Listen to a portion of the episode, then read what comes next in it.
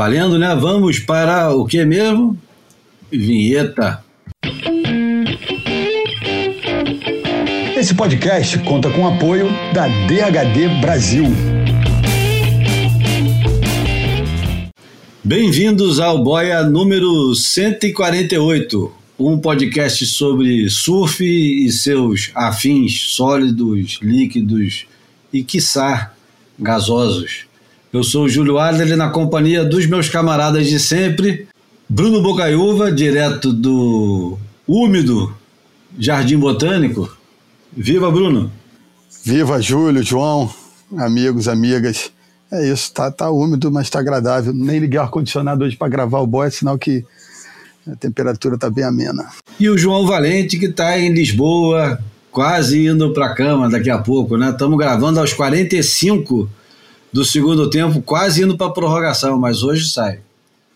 Tá maluco, cara? Porra, hoje vai ter Challenger ainda.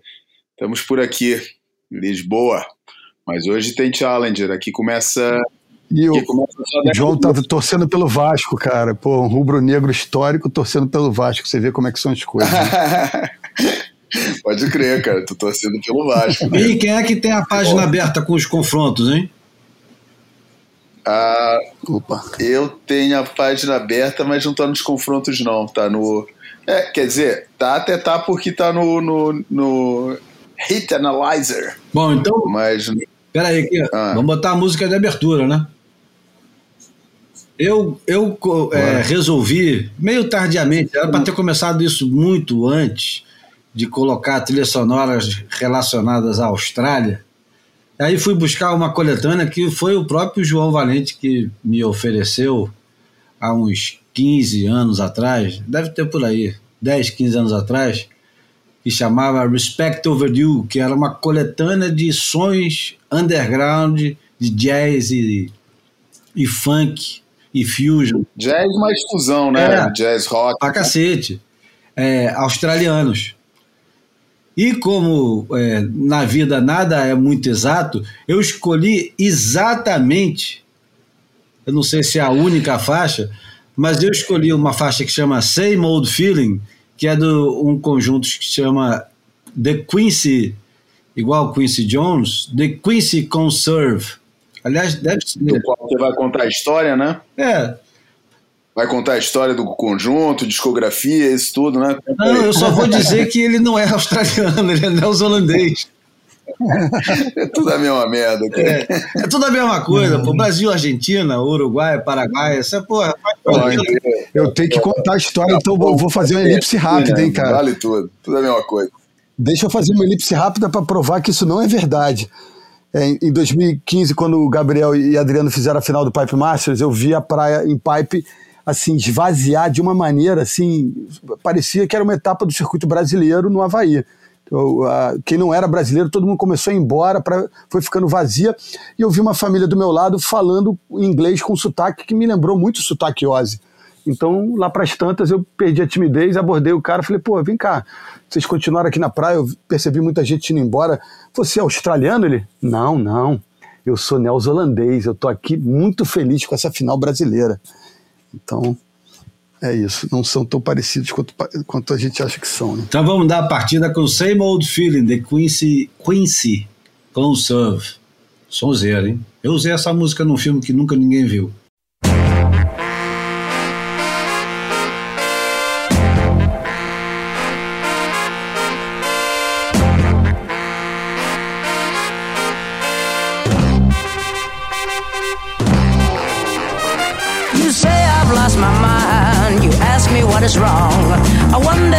Over. I wonder where it's gone. Well, where do we go from here to there? Well, I've got the same old feeling. Oh, I got the same old feeling. You say you have to cry, but I've cried the same way too. I don't our love to die, but what good will it do? So well, where do we go from here to there? Well, I've got the same old feeling. Oh, I've got the same old feeling.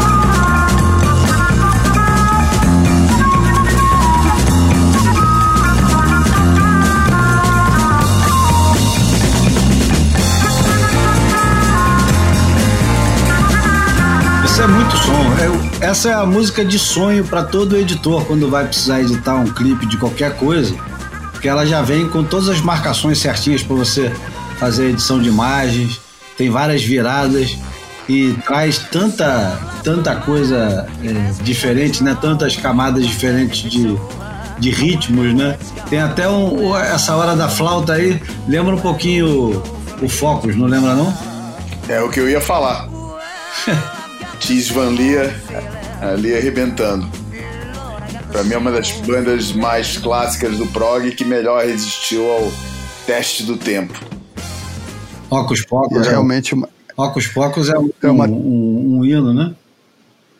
É uma trilha amiga de editor mesmo. Porra. Essa aí é, né? É. Eu usei essa música e se alguém quiser usar, pode usar também, que ela está liberada pelo The Queen's Reserve que, aliás, é, foi criado no mesmo ano que eu nasci, 1967. Resistiram até os anos 70 e hoje não passam de uma doce lembrança. Lembrança para quem tem, né? É.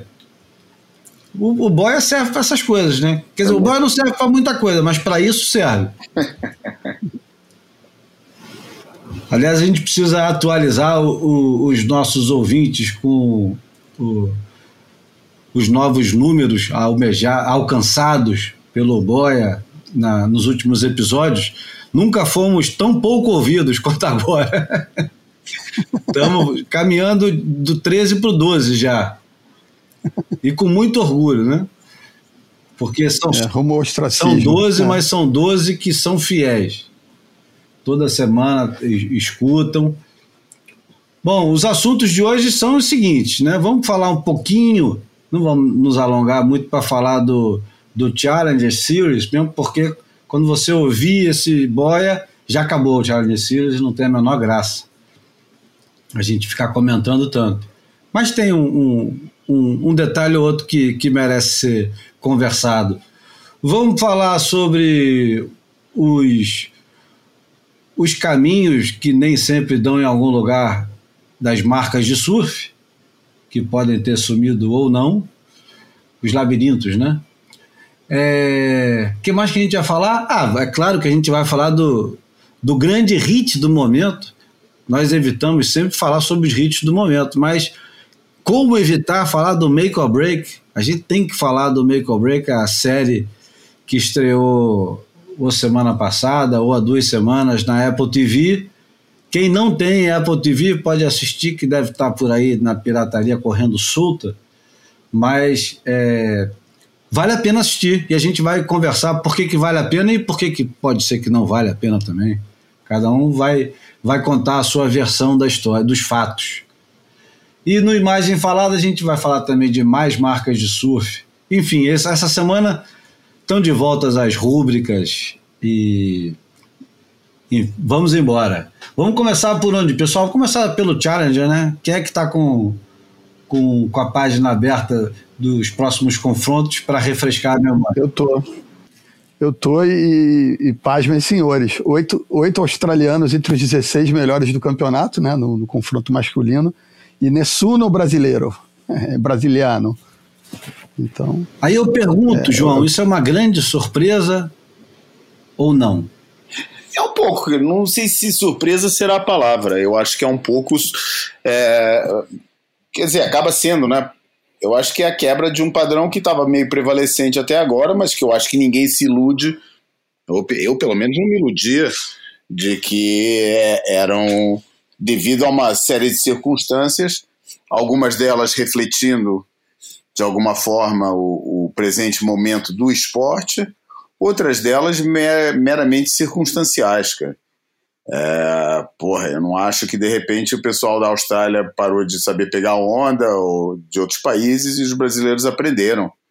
Eu acho que tem uma série de acho que tem uma série de fatores que explicam o assunto e que, porra, são muito frágeis, entendeu? Eu acho que, que é aquela predominância de brasileiros que a gente assistiu nos últimos anos era, era teve, teve é, é, é, uma coisa frágil do ponto de vista de, porra, ninguém espera que isso que fosse continuar assim do mesmo jeito. Eu acho que a tendência é as, as nações se equilibrarem, alternância, assim, é, uma, uma predominância que pode acontecer em, em pedaços é, reduzidos do, do, do, ranking, liderança e tal, mas eu acho que as nações, a tendência é, é as, as três grandes nações se equivalerem um pouco, é, que antigamente era muito dominado por Austrália e Estados Unidos, e o Brasil chegou junto e agora é, teve que forçar a barra, né?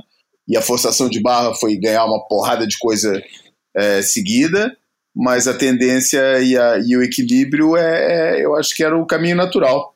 E nem esse resultado, nem, a, nem, nem essa questão representa uma queda do surf brasileiro, como antigamente, como a, a, a, perda da predominância dos australianos representa uma queda do fenômeno de surf na Austrália. Eu acho que tem a ver com circunstâncias, e eu acho que no confronto com os brasileiros, é, das nações, estou falando só das nações líderes, não estou falando do resto. No confronto com os brasileiros, é. Pô, e agora perdi o fio da meada. O que, que eu estava falando, cara? Não, então eu, eu vou fazer uma, uma provocação para continuar no assunto. Ah. É, a gente falou disso antes de começar, né, Júlio? Não, mas eu só quero fazer uma, uma provocação ah. para você mesmo, Bruno, para ah. a gente pensar alto. Será que o, o Brasil agora ele inverteu absolutamente o jogo. A gente domina no, na primeira divisão e a segunda divisão a gente não chega a desprezar, mas não é mais tão importante, porque o domínio em cima é tão grande. O domínio em cima é da seguinte forma: o, o Felipe, o Ítalo e o Medina, eles estão na conversa dos três primeiros do mundo nos últimos anos. Eles estão sempre lá na conversa. Estando ou não estando entre os três, eles estão sempre entre os favoritos, sempre. E de vez em quando até surge um outro favorito, como surgiu há pouco tempo o Iago. Quem mais? Estou esquecendo de mais alguém? Não, né? O Iago não, entrou na conversa do campeão mundial. Não. Mas e agora? É, não ficar entre os oito? Isso é só o primeiro campeonato. Quantos mais tem, Bruno? Tem mais quatro, cinco, seis? Tem mais, tem mais sete, eu acho que são oito no, no, no total. É, isso não ficou desimportante, mas é aquela história, né? Como se a gente estivesse disputando um, uma Champions League e uma, um, um campeonato. Europa League. É, um campeonato é. menor, né? E, porra, lá em cima, o nego domina completamente. Mesmo quando não domina, a gente está dominando completamente. Mesmo com uns soluçozinhos, que às vezes parece que não está, mas está lá. O Felipe Toledo continua em primeiro lugar no mundo, a gente continua, é, por enquanto, enquanto ninguém empurrar o, os brasileiros para fora dos cinco primeiros, o domínio é completo e absoluto. Mas ficou desimportante é, isso. Você acha que faz diferença para tão, tão inflada a autoestima dos brasileiros hoje em dia? É engraçado, eu estava construindo um, um, um, outro viés de análise para esse contexto, mas eu, eu acho que você, a, pergunta dispara uma resposta semelhante. Eu, eu acho que assim, é, sem, sem o trio de ouro, né? Sem, esses estão celebrados, Gabriel, é, Ítalo e, e Felipe, é, e o Iago vindo como a quarta força, sem esse grupo da frente que né, se, se apareceu na, na na lista dos 10 melhores no ano passado, né? Porra, os três primeiros da disputa pelo título mundial foram brasileiros e Iago ainda estava lá compondo o top 10. Sem eles, o, o, o, esquadrão brasileiro se transforma, de fato, num, num esquadrão meio com, com, uma força meio semelhante à das outras potências do, do cenário, né? Então, eu acho que isso ajuda a explicar um pouco, sim. E, e a divisão de acesso para esses três caras é irrelevante. Então, você tira eles da equação, eu acho que o campo fica mais democrático, né? E claro que você está tirando também algumas estrelas da elite, como o próprio John John, que não que não está na Gold Coast, enfim. Então, você, você deixa um campo mais aberto para esse ambiente democrático e aí, cara, é, é, a gente consegue perceber que existem outro, o, o, outros surfistas também com com qualidades, enfim. Mas eu acho que eu acho que o jogo virou, o Brasil está comandando as cartas, mas ele, ele não pode ganhar tudo. Então é, é, é do esporte, né? Essa, é, é esses, esses ciclos né? de, ciclos e subciclos dentro, do, dentro dos ciclos, que nem você falou agora. Tem os engasgos nesse protagonismo e é natural que exista. Então, assim, acho que é tudo para dizer que eu, eu me lembro quando a gente valorizava a divisão de acesso, provavelmente os australianos nesse momento estão num, estão colocando luzes, confetes e serpentina na, na, divisão de acesso, porque é assim, claro que o Jack Robinson vem de uma vitória em Bells, tem né, uma, uma, um ensaio de, uma, de um equilíbrio também na elite, mas eu acho que eles devem estar comemorando sim um protagonismo na, na Gold Coast, porque são números significativos, né? Não vê nenhum brasileiro e saber que entre os 16 melhores tem oito australianos, é, eu acho que para eles deve ser digno de comemoração. Eu acho que para a gente não, não, é, não, é, não é muito para perder tanto tempo com, com alarmes e, e, preocupações, não. Também acho que não. É, não é? Agora, quem são os, os 16 nas oitavas? Vamos lá, peraí. Tem Primeira bateria é Vasco Ribeiro contra Sheldon Cincos. Que é um... eu, quero, eu quero registrar aqui a minha indignação, que um rubro-negro não pode falar Vasco com essa entonação, cara. Vai, Vasquinho Ribeiro contra Sheldon Cincos. Vasquinho já posso falar, né? Foi bem. É, melhorou, melhorou. Pô, não fala nada aqui. Quando nasceu meu primeiro filho, meu pai queria que eu chamasse ele de Vasco, cara. Porra, é um nome bonito. Porra. Meu pai, quando espirrava, ele gritava Vasco, não sei porquê, cara. Eu, e ele era botafoguense. Eu que, tive recusada, eu que tive recusada a minha sugestão de chamar de Arthur, de jeito nenhum ia aceitar um Vasco, né, cara? é, bateria número 2, Conner Coffin com Ian Gentil. Muito bem-vindo o Ian Gentil aqui nas oitavas, cara. Vocês sabem que o Ian Gentil está sendo treinado pelo Leandro Breda? Opa! É engraçado.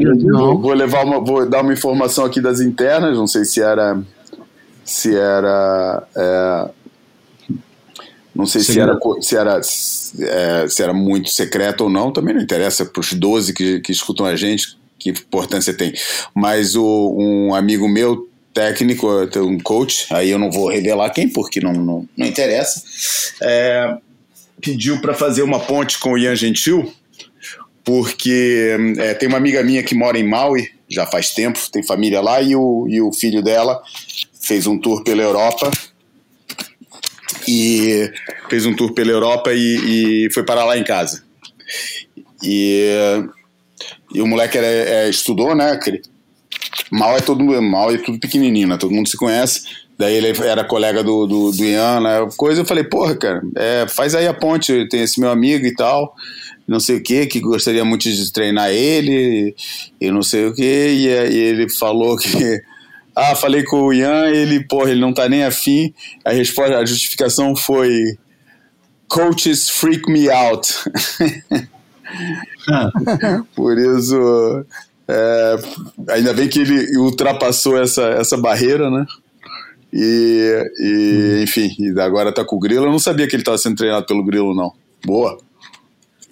O Yankee tem sangue cearense, né? É de uma família bem tradicional lá do Ceará, família gentil. Não são donos do, do Beach Park? Era. Ah, provavelmente tem. São donos do Beach Park. São donos, sócios, é, né? ou tinha alguma coisa a ver com o Beach Park? Bom, enfim, Pô, mas eu acho que, 3. Cara, ah. E acrescentar alguma coisa? Não sei dizer, cara, que a gente olha essas oitavas de final e você vê que realmente é uma etapa da divisão de acesso, né, é. galera? Numa boa. Conor O'Leary e Maxime Roussenot. Depois, duelo australiano Dylan Mofado com Morgan Sibilic. Sibilic, Sibilic. Depois o Oscar Berry, mais um ilustre, totalmente desconhecido para mim, com Ramzi Bukian amigão do Vasco, com percurso competitivo muito parecido, e que os dois coincidentemente estão se dando bem na etapa ao mesmo tempo. Depois. O Ranzi Buquian, ele é atualmente o meu goofy footer predileto na divisão de acesso, cara, porque Pô, já que você ele fez tá, o, ele tá o, surfando, parte, ele tá surfando hum. forte, cara, de um jeito que o, os velhos se identificam. Hum dá cada uhum. sapatada de backside, não é só de backside, não. Os vídeos que ele, que ele tem. Exatamente isso que eu ia dizer. Cara, ele tá é. surfando muito, cara. Eu, eu gostaria de vê-lo no, no. Eu também. No muito. Eu também, eu vou te falar que historicamente eu implicava muito com ele, porque eu acho ele, cara, goofy, corpulento, com, com surf forte, e eu colocava ele em permanente comparação com o Gabriel. Isso me fez mal eh, na, na, na minha relação com ele, com o olhar para ele. E assim, e recentemente eu vi um clipe dele que eu falei, porra, como eu tava, é como eu tenho que, né, você tem que distanciar, tentar evitar esse tipo de comparação, essas equações, e analisar o cara pelo cara mesmo. E, e o, o, clipe recente, que talvez vocês tenham assistido também, de é, me impactou de uma maneira. É, me impactou de uma maneira. Eu falei, porra, esse cara. É, eu desprezava ele, ele passa a ser um dos caras meus favoritos agora. Assim, um tipo de onda meio sólida, assim. Porra, muito, muito pesado, muito inteiro, muito. Porra, com os arcos amplos, muito maneiro o surf do cara. Beleza. É, eu Depois, tá surfando muito mesmo, vai. Tá mesmo. É engraçado, e é, é um pouco é, é, um pouco tipo Vasco mesmo também, muito pau, é muito uhum. um porrada pisada forte, cara. É, e os caras são muito, muito amigos, cara. Vão junto para tudo quanto é lugar, são muito amigos, ele e o Vasco. Enfim. Bateria número 6 tem o Jackson Padeiro, não é o Jackson do Pandeiro, mas é o Jackson Padeiro, com o Calo do Robson. Na 7 tem o Leonardo Fioravante e o Ezequiel Lau. E na última, Juliano Wilson e o Nó da Raposa. O surfista favorito do Júlio. É. Mano, eu enfim, não sei se eu já. Fala. É isso, não, enfim, é isso mesmo. É, é cara, de, cara de divisão de acesso. E eu também não sei se já falei isso aqui alguma vez no Boia, e se já até publicamos isso lá no boiapodcast.com, mas o Jackson Baker é a cara de um ator dos anos 50 e 60 e 70, uhum. inglês, é. chamado David Tomlinson, que fez um filme que passava tantas e tantas vezes repetidas na sessão da tarde, é, chamava-se Minha Cama se minha cama é. voasse. Aham. Uhum. é verdade, cara. E, e, ele, ele fazia muito filme da, da, Ele fazia muito filme da Disney, cara. Muito, muito mesmo. Mary Poppins. É, fez também, fez também o, o, Se Meu Fusca Falasse. Ele fez, fez o meu.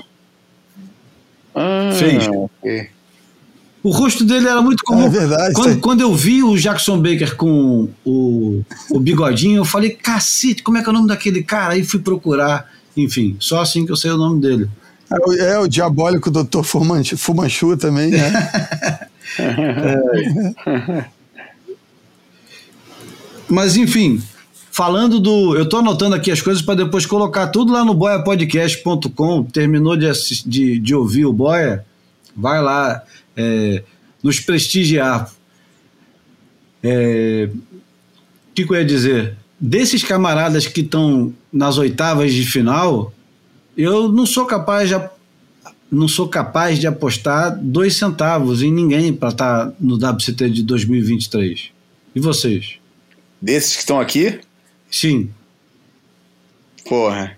É Tirando os óbvios que já estão lá e já confirmaram as vagas, como Callum Robson, Jackson Baker, eles já estão, de qualquer maneira, em 2023. Beleza, é. acabou isso. Pô, com todo respeito a eles também não, sabia? Sim, mas eles já estão, isso aí...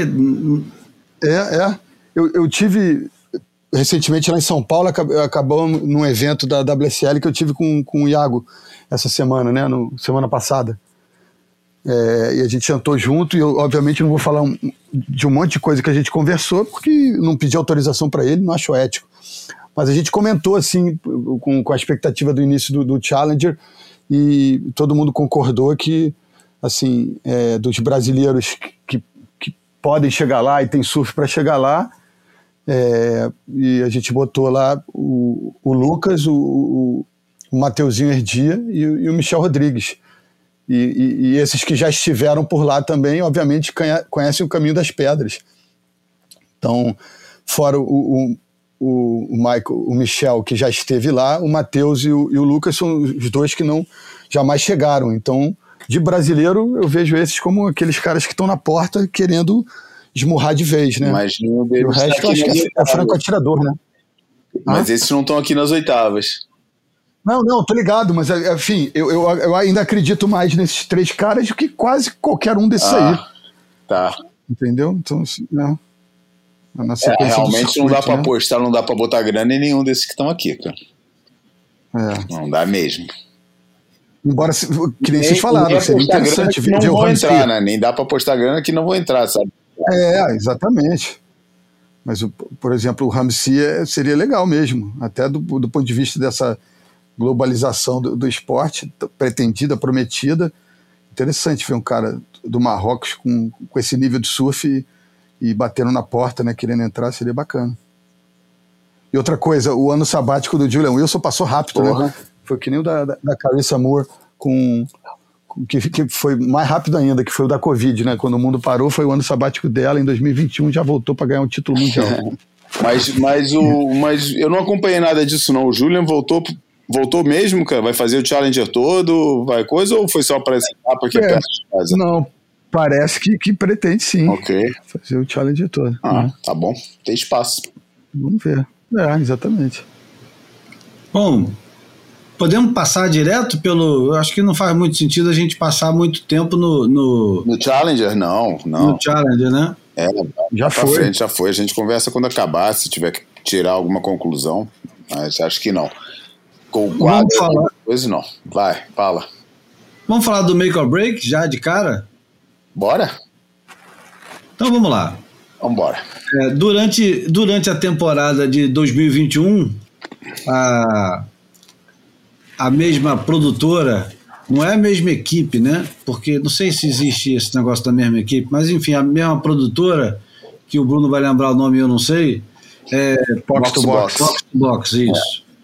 É. Acompanhou o circuito mundial para finalmente e mais uma vez é, registrar o que se passa por trás das câmeras da WSL, né? Porque é engraçado e é estranho um esporte tão bem documentado ter por trás das câmeras. Mas, enfim, o, o Make or Break foi lançado agora há duas semanas atrás, foi dia, dia 28, 26, alguma coisa assim.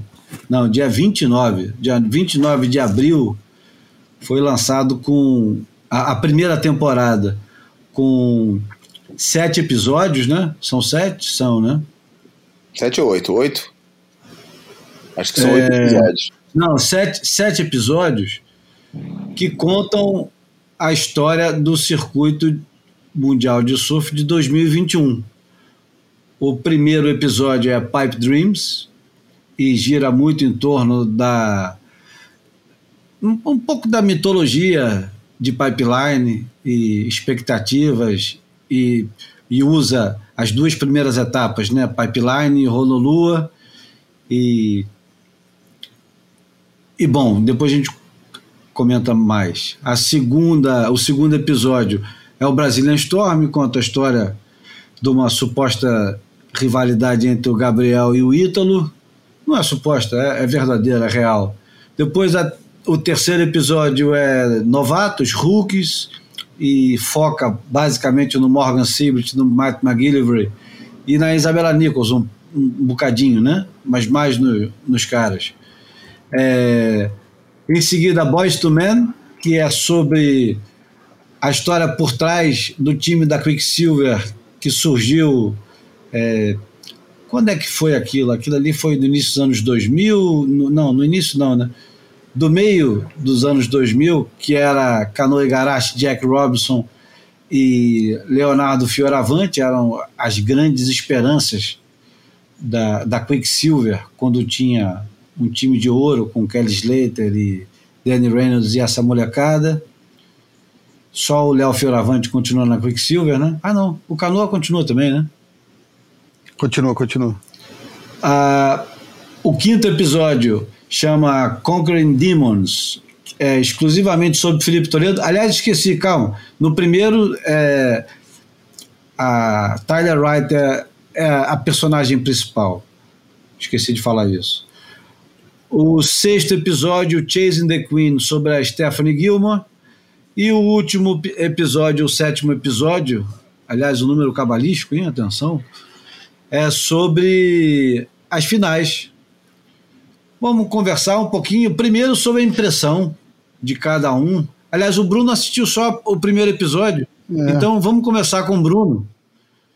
Bruno, o que, você achou do primeiro episódio? E me diz uma coisa: é, você sentiu a sensação de de descortinar alguma coisa que você não sabia ou que tinha curiosidade de saber?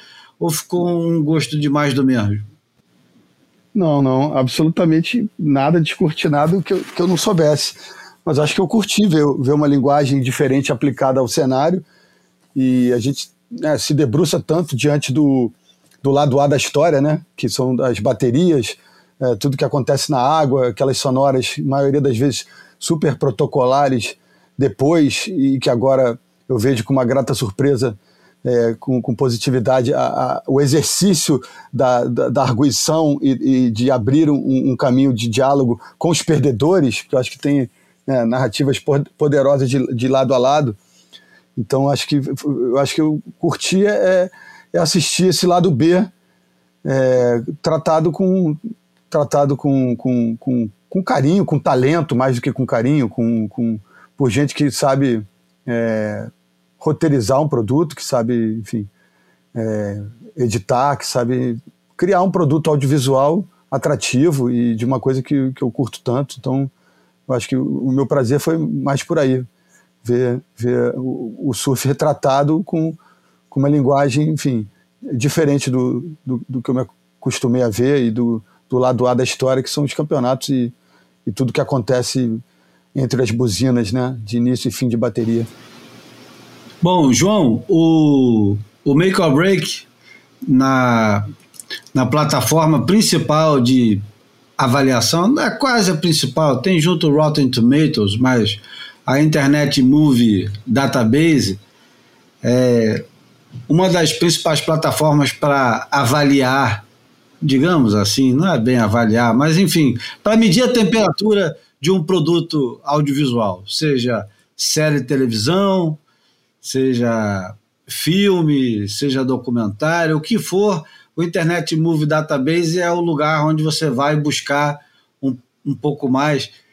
E o Make or Break tem um, um ranking de 76 avaliações, tem 8.1 do máximo de 10. Ou seja, está no critério de excelente. Eu, antes perguntar para você se você concorda com o critério de excelente, eu quero dar os meus minhas primeiras impressões. É, Júlio, você gostou? Gostei. Agora, uma coisa que me incomoda demasiado é a quantidade de é, pirotecnia, principalmente de áudio, no programa inteiro e um excesso de de corte, principalmente nas ondas, né? É uma coisa que me. Sabe aquele avisozinho que aparece agora antes dos programas, dizendo que esse programa pode apresentar. É,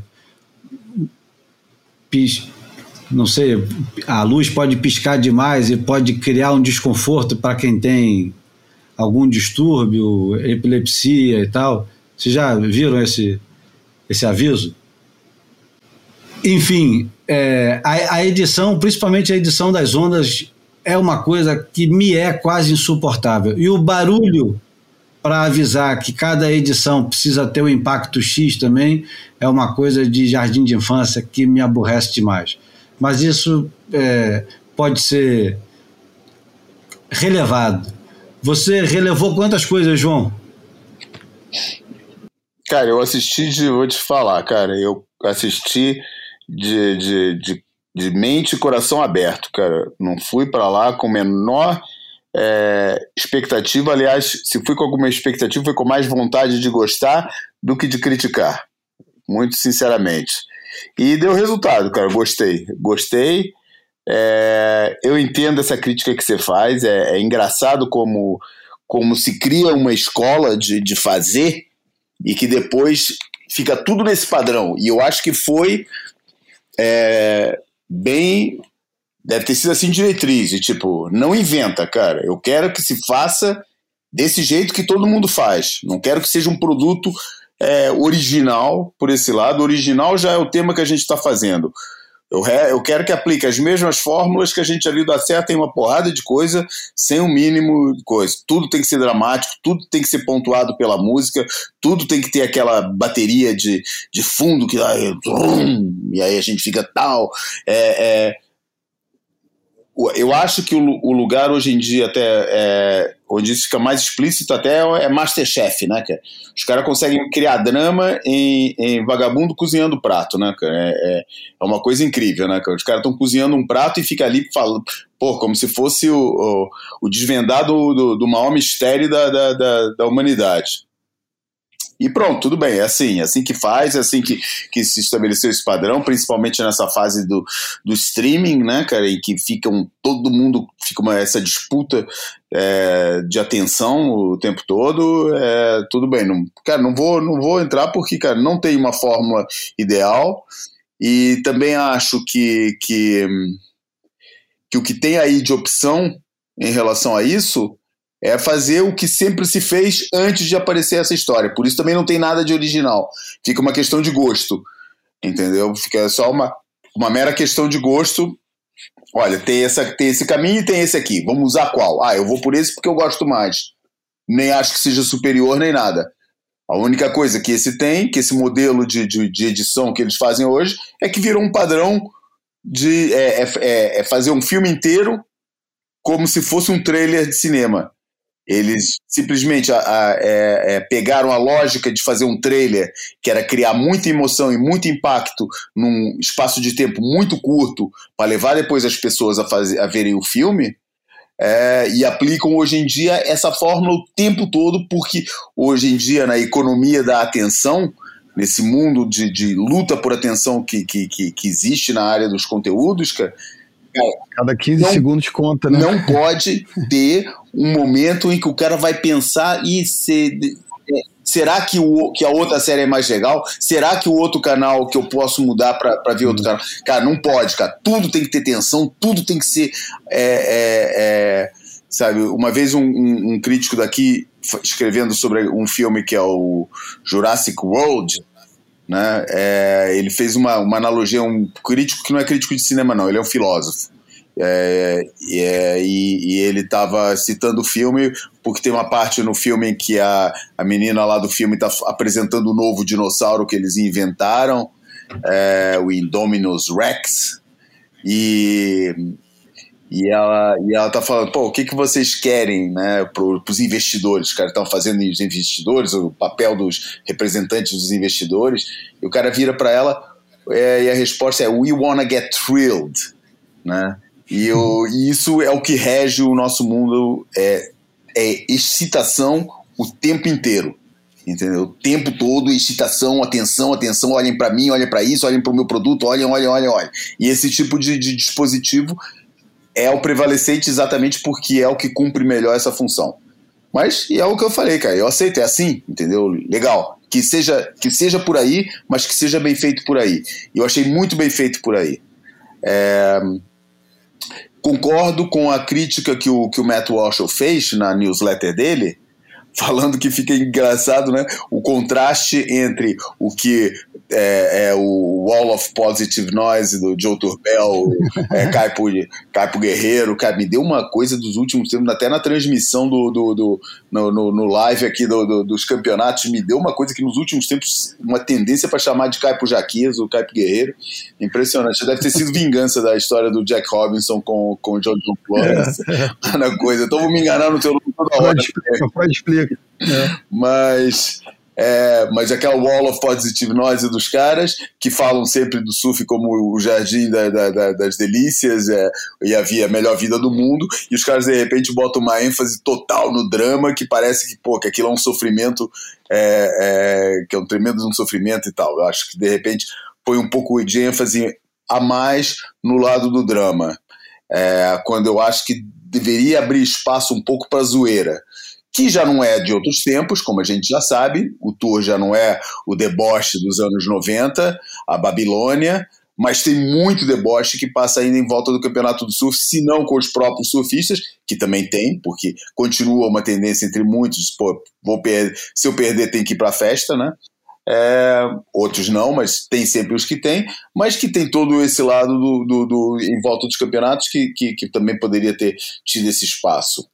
É, ao, e isso eu estou falando, cara, é, atenção, eu não estou falando que, que sei como seria feito, é, nem nada. Eu estou falando só das coisas que eu senti falta. Senti um pouco de falta de contextualização histórica, Acho que poderia ir buscar mais um pouco da competição, mas eles querem ver, vender o produto deles agora. E a, e a WSL, a gente sabe que, apesar daqueles conteúdos fantásticos que eles andaram fazendo durante alguns campeonatos, os 50 melhores momentos de pipe lá, do Pipe Masters, e algumas coisas que eles fazem bem legais, que eu acho bem legais, que vão escavar o passado para em short content de um minutinho e tal, contar uma história legal, acho isso muito bem feito. É, senti um pouco de falta é, é, desse. A WSL não é muito interessada nisso. O negócio deles é vender os, o, o, o, produto deles, que são esses surfistas, nesse campeonato, nessa temporada. É, vamos ver, foi o que funcionou agora. É, e senti um pouco de falta desse lado da contextualização histórica, de, de, de pegar uns exemplos do passado, falar umas rivalidades e tal. Também senti falta de uns caras mais relevantes dando sua opinião, entendeu? Uns caras assim, tipo, pô, uns caras das antigas, um, um, um, e uns caras, e principalmente uns caras que não estejam muito amarrados no, no, no, no negócio. Entendeu? No sistema, é, né? Que não estejam muito amarrados no sistema. É, gente de fora do sistema, gente que seja claramente é, é, anti. Gente que não, que não dê a impressão que esse, para mim, é o maior defeito da, da, da série, é que dá tudo a, a impressão de que foi tudo muito bem brifado antes. Entendeu? Vocês, a abordagem foi, teve muita reunião antes, falando, ah, a gente vai por aqui, daí os caras falam, ah, não, não, assim não, a gente vai fazer aqui. Não foi um negócio que eu sinta que teve uma liberdade criativa verdadeira. É, mas isso procurando, na verdade, pelo na casca do ovo, porque eu achei a série muito bem feita, cara. Achei tem um bom ritmo, uma ótima edição. Acho que eles conseguiram montar muito bem é, os, os pegar muito bem discursos dispersos para montar uma narrativa, sabe? Pega uma frase de um, pega uma, uma coisa de outro e monta uma narrativa legal. É, acho que eles também jogam muito bem com a com a com a é, no fundo isso, eles fazem isso com imagem também, entendeu? As coisas, é, a, a ordem que, que a alteração da realidade para servir a narrativa. Quem acompanhou sabe que aquilo, que determinadas coisas não se passaram como estão sendo contadas, mas eles abriram mão da verdade do tempo em que as coisas aconteceram, da ordem que as coisas aconteceram, porque servia a narrativa, um pouco como aquele disclaimer que acontece nos filmes baseados em histórias reais, que eles falam alguns fatos e eventos e personagens dessa história foram modificados por razões é, é, não é de narrativa, mas é para isso, é para servir a história. Acho que foi bem feito. É, isso pelo ponto positivo. Mais uma vez, mais uma vez não. É, a minha conclusão, no meio de estar vendo aqui, eu falei, cara, isso não é um produto para convertidos. É um produto para converter. É um produto que é feito para tentar cativar novas audiências, essa eterna busca da WCL, para cativar novas audiências para o surf. É, talvez dê certo. Não, não, não, não quero, não, não, quero me arriscar nem para dizer que não vai dar certo, nem, pra, nem que, que. Talvez dê certo. É, o que acontece é que é, não acho que ninguém que assista essa série que não esteja familiarizado com, com, com o surf vai entender melhor o esporte por causa dela. acho que ninguém entende, a série não explica por que que e nem está interessada, muito menos está interessada em explicar como é que o esporte funciona. Por que, que uma curva vale mais do que a outra? Por que, que a opção por um tubo é melhor do que a opção por um aéreo, um floater ou o que for? Sabe, essas nuances particulares ninguém vai entender melhor o esporte, ninguém vai ser capaz de falar, definir, ninguém que esteja familiarizado vai, vai, vai ser capaz de, de, de entender por que, que a coisa é, é, é, funcionou de um jeito ou não de outro. E eles tanto não estão interessados que muitas vezes é, a onda do, do, do, concorrente, imagina, tá contando a história de alguém que ganhou. a bateria. E a onda do concorrente dele que botou ele numa pressão para fazer aquela onda para ganhar nem é mostrada. Entendeu? Ele, pô, o cara ganhou essa bateria depois de estar tá na, na degola, quase perdendo e tal, mas você nem vê por que, que ele tá quase perdendo, você não vê o outro concorrente, você só vê o cara ganhando. E os caras falando que ele tava apertado, pô, tava quase perdendo, mas no fim conseguiu pegar aquela onda e conseguiu virar e tal, e pô, tudo contado daquele jeito que, pô, foi uma vitória heróica do cara conseguir fazer isso, mas você nem viu o que que, o que que é, é tipo o, o, filmar uma, uma, uma, uma luta de boxe em que você só vê a porrada do nocaute e não vê o cara tomando porrada nenhuma, entendeu? O cara só bate, só bate, só bate, só bate. Foi uma vitória histórica porque ele estava quase perdendo, mas você não vê ele apanhando nunca, entendeu? Então você só vê a performance dele. Enfim, é, não conta a história do. do, do não, não, explica o esporte, mas acho que fez um belíssimo trabalho contando a narrativa, é, vendendo o surf como um, um, esporte, como um esporte, na verdade, com um esporte entre aspas, sério, né? E entendendo por sério é um esporte que tem drama, que não é só aquela alegria, que não é um monte de gente bronzeada é, mostrando seu valor na praia, é, debaixo de um sol tropical, em paraísos, nos melhores lugares do mundo, que tem todo esse lado de, de drama e tal, sabe? Acho que eles também fizeram um trabalho muito bom é, adaptando narrativas que eles tinham escolhido ao resultado que deu, né? Por exemplo, quando eles resolvem é, acompanhar o, o Morgan Sibilit e esses caras assim, e pô, os caras se dão bem nesse campeonato mesmo, mas depois você vê que, e que eles depois. Eu falei, caramba, pô, os caras deram sorte aqui, ou, ou o negócio foi programado, ou foi feito a posteriori, qual, qual, qual é a parada? Não, porque você vê que depois tinha outras coisas que eles preferiam até ter tido outra narrativa, mas tiveram que se adaptar ao que aconteceu e contar a história de um outro jeito, e fizeram isso bem também. É, mas, cara, é, continua uma coisa difícil de se relacionar, cara. Entendeu? Como o Matt Walsh também notou muito bem, cara, o mundo da Fórmula 1, para além do nível de pressão ser totalmente diferente do mundo do, do, do surf, é, de pressão real, cara, entendeu? De, de, de sabe, incomparável, ou para usar a palavra dele, é incompreensível para os caras do nosso mundo, as pressões que rolam no mundo da Fórmula 1, ou até do, ba do basquete, ou de qualquer esporte verdadeiramente grande. Uh, e, e, e não, não, não tendo esse lado todo, todos esses esportes contam a história de alguma coisa que é muito fácil de, de identificar, né, cara? É, todo é, mundo reconhece o perigo frente, de correr, é. de, de, andar de carro muito rápido. É, todo mundo reconhece a, a, necessidade de marcar mais pontos, fazer mais sexto que o outro, de marcar mais pontos do que o outro para ganhar. E no surf ninguém entende, quem está fora do meio, ninguém entende o que, que precisa fazer para ganhar de alguém. Entendeu? A tendência de um público de um público é qualquer aéreo é melhor que qualquer outra manobra. Você não encontra um cara do público do, do público não familiarizado com o surf que vai achar uma, um aéreo baixinho de meia rotação é, vale menos do que uma curva de borda que nem acho que o John John faz em, Mar em Margaret River. Eles não conseguem entender por que, que aquela curva de borda é uma, é uma manobra melhor do que uma, um voozinho baixinho de meia rotação. Para eles, o, a acrobacia, o truque é uma coisa muito mais atrativa e muito mais explicativa do que, do que uma curva de borda. E do power surf, não entendem essa coisa de power surf, vão continuar sem entender. Ou seja, o esporte não é explicado, mas é, é o, o, o, a dinâmica do tour é muito bem, para mim é muito bem vendida é, e, e, e, é, e é apresentada com, com, uma, com, uma, com uma, uma narrativa dramática que nunca tinha sido apresentada até hoje. Enfim, essas são assim mais ou menos as minhas conclusões sobre a série. Bom, agora eu vou ter que falar minha, minha opinião sobre o Make or Break, mas antes eu vou falar sobre a matéria que a Streb publicou semana passada, logo em seguida.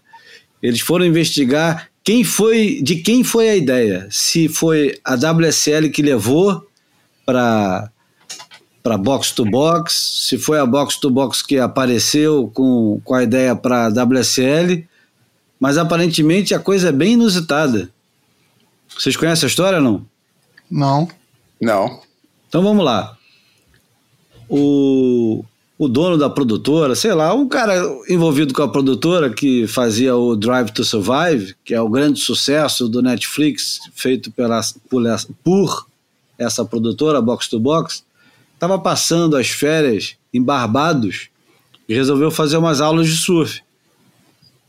E adorou a aula de surf e tal, estava conversando com um cara que era o professor dele, que ninguém mais, ninguém menos que o Alan Burke, que competiu bastante nos anos 90, e o filho dele é um, um, um excelente surfista, surfista, o Josh Burke. Uhum. E Lembro bem do Alan na seleção de Barbados. Pois é, não, bom surfista, né? É, bom surfista, sim. Conversa vai, conversa vem, pô. Você que é o produtor, adorei, caramba, Drive to Survive é muito bom. Você tinha que fazer um sobre o, a WSL. O quê? Quem? Uhum. WSL, World Surfing League, o que, que é isso, porra, e tal. E por incrível que pareça, aparentemente, é, o Make or Break surgiu depois de uma aula de surf em Barbados, né? Do cara em férias, é, descobriu isso e eles ofereceram para a WSL e, e deu no que deu. E aí, bom, Júlio, você gostou do Make or Break? Gostei não é uma decepção. De, de longe, não é uma decepção. Como foi para o PP, que eu perguntei para o PP César, ele falou: Porra, Júlio, os caras não falam nenhuma novidade, os caras não, é, não mostram os juízes, as dúvidas dos juízes, o que acontece por trás do campeonato de surf. É tudo muito açucarado pro meu gosto, achei uma merda. Não, ele não achou uma merda, não. Ele achou. Achou. ele, ele teve uma decepção grande com o negócio. Uhum. Para mim, não foi uma grande decepção. Eu, eu gostei de ver a Talia Wright no primeiro episódio, episódio um pouco mais nua do que a gente está habituado a vê-la. Gostei principalmente dos palavrões, que é sempre bom, que são é, proibidos na transmissão. É... Gostei do jeito que eles, por exemplo, não é, dramatizaram demais o, a morte relacionada ao ataque de tubarão em Honolulu Bay e de como isso acaba se tornando quase um, um ponto positivo. É, achei, como João, que a solução da narrativa para os. de não ter um, uma voz que é presente o tempo todo, mas a, a construção da narrativa é toda toda em torno das, próximas, das próprias declarações dos surfistas. Achei a escolha dos temas para os episódios muito boas. Achei uma grande sacada de quem quer que tenha estudado o assunto, pegar o Jack Robson, o Cano Igarashi e o Léo Furavante, ainda garotos, no, na equipe da Quicksilver e desenhar um paralelo com eles, e vai ser muito mais surpreendente ainda, acho que na próxima temporada, já que eles já confirmaram que existirá uma segunda temporada. E, e, e criou uma grande expectativa, eu acho. Eu, o, o, ponto mais positivo de todos, criou uma grande expectativa em torno do que será a próxima temporada. Essa temporada, se ela não foi.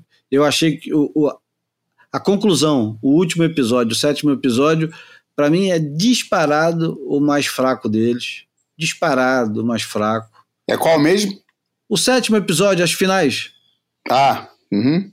Eu achei muito mais interessante. É, assistir o, o lado mais. É, não vou dizer humano, porque ela é uma das surfistas mais humanizadas, mas gostei de ver a Stephanie um pouco mais. É... Porra, cara, qual palavra que eu tenho que usar exposta. aqui? Não é exposta também, não, mas fragilizada. Ah, Gostei uhum. de ver ela mais fragilizada. Assim, cheia de incertezas. Eu achei muito bom. É, Sabe que conclusão que eu cheguei falando do, do episódio do Dia das Finais, cara? Ah. Que eu já deveria ter chegado antes, mas. Ou talvez até já tivesse intuído, mas nunca tinha verbalizado e nunca tinha ficado tão cristal para mim. É que nunca, escreve aqui o que eu tô te dizendo, nunca um quinto, um top 5 ou um top 4 vai ganhar a final. Escreve. É. Nunca é vai acontecer isso. O máximo é. que pode ganhar a final é o, é o terceiro colocado. É. é possível, é possível. Mas eu Nunca não. vai ter um cara que vai ganhar todas as baterias e ainda vai ganhar uma melhor de três com, com o cara que estiver lá na frente. É, eu não apostaria nisso, mas tudo bem. É, eu, eu gostei do, do desenho que eles fizeram do circuito mundial. Eu entendi, depois de ler o que o Matt Walsh escreveu, eu entendi que aquilo ali não é sobre surf. E nem sequer é sobre surfistas. É apenas sobre o circuito mundial de surf e sobre a WSL. Aquilo ali, por enquanto, pode ser que na próxima temporada, depois deles terem ouvido tudo que deve ter surgido, deve ter muita gente reclamado. Porra, mas e a história? E a contracultura? E o passado? E os campeões e tal? Pode ser que agora, na segunda temporada, você é, apareça o Mark Richards, ou apareça mais um monte de gente que, que ficou esquecida ou, ou ignorada nessa primeira temporada. Mas a verdade é que é, o, o Make or Break é um programa sobre o circuito da WSL em 2021 e nada além disso. E acho que nesse é, aspecto é bola dentro, geral. Mesmo com a edição é, pirotécnica, com todos aqueles é, áudios e, e, cortes que me irritam pra cacete, eu achei que as histórias estão bem contadas e que, enfim, vale a pena assistir. Acho, e, é um, e é um belo retrato. Não é o primeiro, não vai ser o último, mas é um, um belo. É um 3x4 bom, ou um 12x9 bom, a foto de passaporte, assim, do que aconteceu em 2021. Tá lá todo mundo. É, tem, tem coisas, tem coisas que, que me deixam é, um, um pouco mais incomodado do que outras. Por exemplo, o grande personagem para mim de toda a série é o Andy King, que é um cara secundário. Mas as, as frases dele e o jeito que ele fala, e porra, até mesmo quando ele chora, que é uma coisa bobalhona, né? É. Porque você provocar lágrimas em alguém para poder colocar no, no, no, no, cinema, na televisão, é sempre um golpe baixo e é fácil você fazer isso. É só você é. falar sobre as coisas que você já pesquisou e sabe que aquilo ali vai mexer com o cara. Ele vai acabar chorando, é certo. E o, o Andy King tem, tem um momento ali, porra, é, precisava daquilo, não precisava. Agora, quando o cara chega na última, no último episódio e pergunta pro Andy King o quanto que o Gabriel quer esse título, e ele fala assim, mais do que o oxigênio. Aquela uhum. frase é muito boa. E ele não pensou para ter esse efeito, ao contrário, por exemplo, da, da frase que a Stephanie fala que é, que é uma guerra. Eu gosto desses momentos mais espontâneos, ou quando a Tyler Wright diz que é um bando de, de babaca competindo. Enfim, essas frases isoladas são muito boas e tem momentos isolados muito bons. Mostram que o Morgan Siblet porra, é um surfista australiano como outro qualquer, não tem nada de especial ali naquele cara. Ele sequer é interessante. Ele é o personagem do Champagne no, no Fast Times uh, Bridgemont High. Bridgemont High. Picardias, picardias estudantis. O Morgan Siblet é o. Como é, é o nome do personagem? Picorelli. Picorelli. Jeff Spicoli, Jeff Spicoli. Piccoli. Então, ele é o Spicoli, cara. Ele é o Spicoli escarrado. É o cara, porra, é, não vou dizer que ele é burro, mas ele é desinteressante. E ele é um cara que, porra, não diz nada para ninguém. Ele só quer uma coisa. E, porra, tá ótimo. O surf é cheio desses caras. E é bom que ele esteja ali documentado. Né? ele é quase um contraste ao Matt McGillivray que, porra, parece que vai ser o coadjuvante, mas ainda mais agora com a segunda temporada, imagino que ele vai ganhar muita, muito corpo se eles voltarem atrás, né, para buscar algumas coisas. Uhum. Enfim, eu, eu acho que tem, tem, tem mais pontos positivos do que negativos e eu acho que a segunda temporada promete muito. É, eu fico pensando até se todas essas decisões de cortes, essas coisas, não foram até conversadas com a própria produção, falando que a gente precisa de mais momentos de emoção nesse tour e tal, vamos fazer aqui um, um negócio, né? Porque a gente já percebeu que o mérito esportivo, ou a verdade esportiva, ou como a gente queira chamar, foi a última, é a última das preocupações da WSL nesse momento. O que eles querem é, é momentos narrativos é, potencial de, de potencial drama e querem personagens interessantes capazes de alimentar esse drama. É muito mais importante para eles do que do que deixar o, o, ganhar quem tem que ganhar, se classificar quem tem que se classificar, o negócio do mérito e tal, e não sei o quê é muito mais interessante do que do que do que do que é, é, é, exato aliás é, é, muito mais interessante esse lado de, de, de, ter os personagens certos e ter a história certa para contar do que do que é, premiar quem tem que ser premiado, ou reconhecer, ou dar classificação para quem ganhou a bateria, e, ou quem se machucou e, e mas merece pelo esforço. Não, cara, porra nunca vai abrir mão de botar um, um Gabriel Medina entrando no, no, no, segundo, esquecendo a história toda de ser campeão mundial e um campeão mundial ter direito a isso, não ter e tal. É, é muito mais interessante a, a possibilidade de ter um cara que chega no meio do circuito saído de uma depressão anunciada e depois, o, aliás, o campeão em título, né? Ter uma depressão anunciada, abrir mão de cinco etapas e voltar e ainda fazer a final de cinco e ainda ganhar, entendeu? Eu tava falando daquela história de nunca um, um top 5 vai ganhar esse negócio, porra, aí eu fiquei pensando, caramba, e se o, e se o Gabriel é, não entrar de um jeito dominante e só chegar na, e só chegar na, no, no chegar no, no, na final de Trestles na quinta posição? Aí Tem eu coisas já que só ele é capaz, né? É, não, eu tava falando num, num contexto normal, cara, num contexto é. de circuito normal, em que os caras que chegam são os caras que fizeram as etapas todas e, e tal, porque não tem jeito de, né, enfim, acho muito difícil pegar um, um, um, um cara desse, um cara que está em forma o ano inteiro quebrando e chega na última etapa e está na liderança, e o cara que está em quinto lugar vai passar por todo mundo antes e ainda vai fazer uma melhor de três com ele na final e ainda vai ganhar. Acho é preciso uma energia muito grande, cara. São cinco baterias para fazer é, no mesmo dia, cinco é, é, concentrações máximas, cinco finais, cara. Acho muito pouco provável algum top 5 é, ganhar nessas condições. Mas abro essa ressalva para os fora de série. Se é, acontecer uma circunstância como a desse ano, desse fora de série já não chegar lá mais na frente, chegar lá só na quinta ou na quarta posição.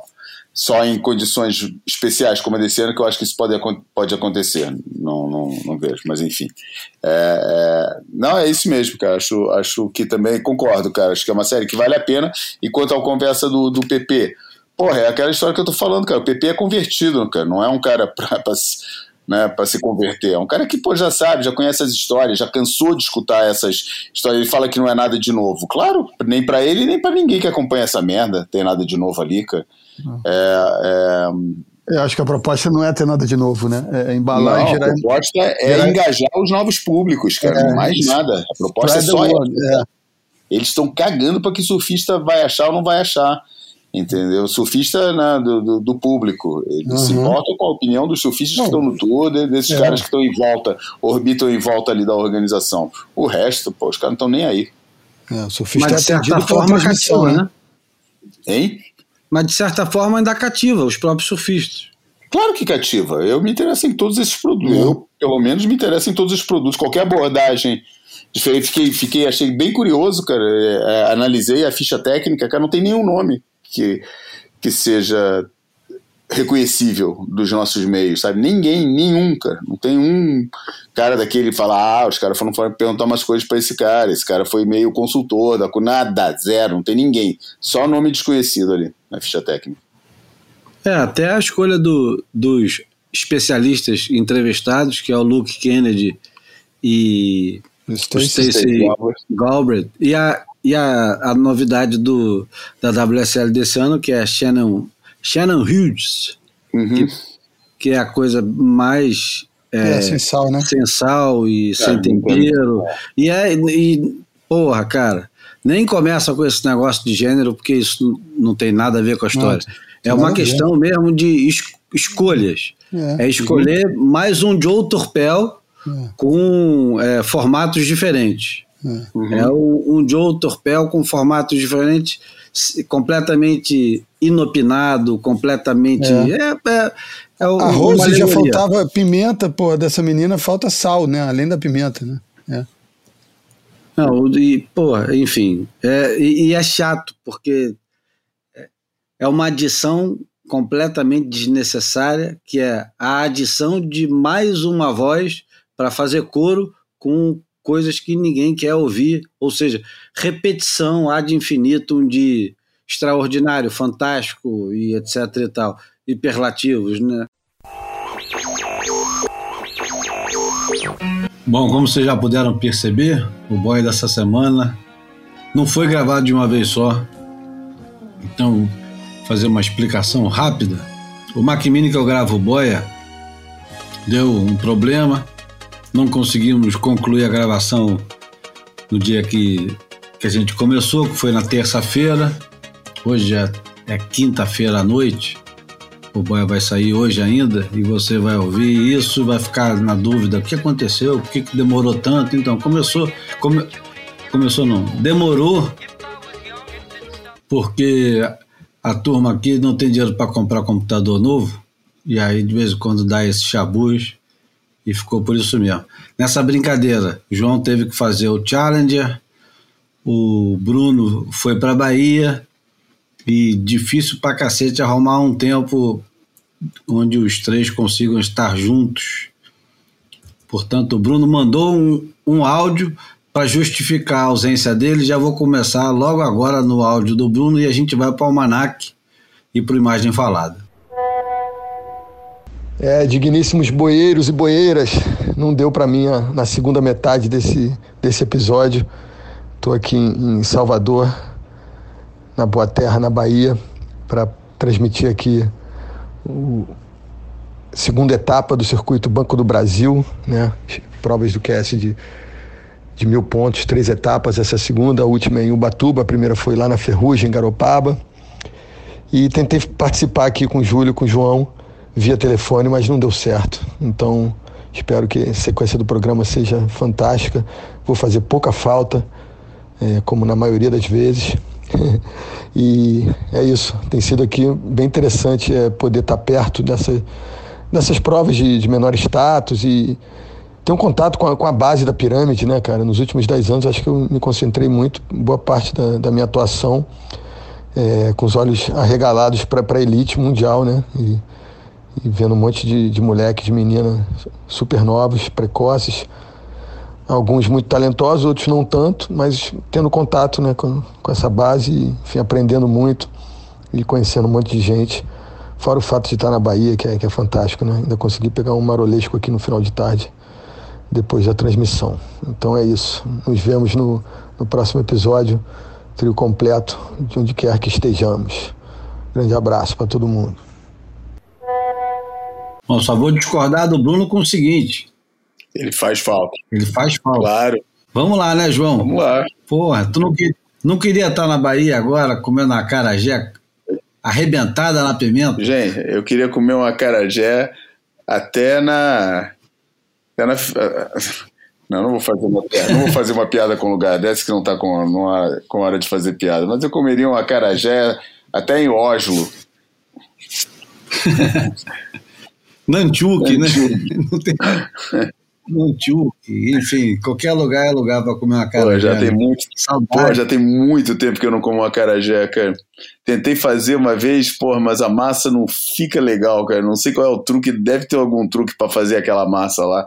O recheio até ficou bom, só que depois eu transformei num. Acabei comendo o, o recheio com o com arroz mesmo, porque porque não consegui acertar a massa, não ficou legal, cara. Eu sou doido pela comida baiana e adoro a Bahia, o lugar bom. Não é à toa que chama Boa Terra. Conheço né? não, cara. Conheço não, mas adoro. Eu lembro que quando era moleque em São Paulo, tinha um restaurante que chamava Nega Fulô. Imagina se um restaurante desse tem um nome hoje em dia, né? Que não tem um nome desse hoje em dia, não né? Pode. e era um restaurante que era muito legal, que era especializado em, em comida baiana, e era assim no meio de um, de um jardim, cara.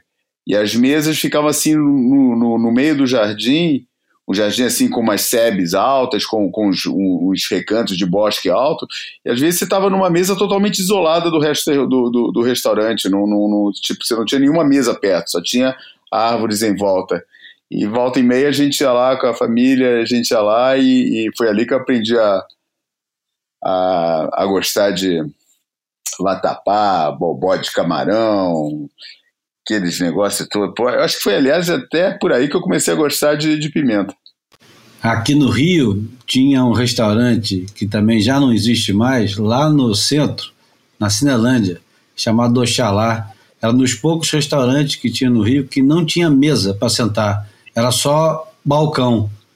E só abria para o almoço.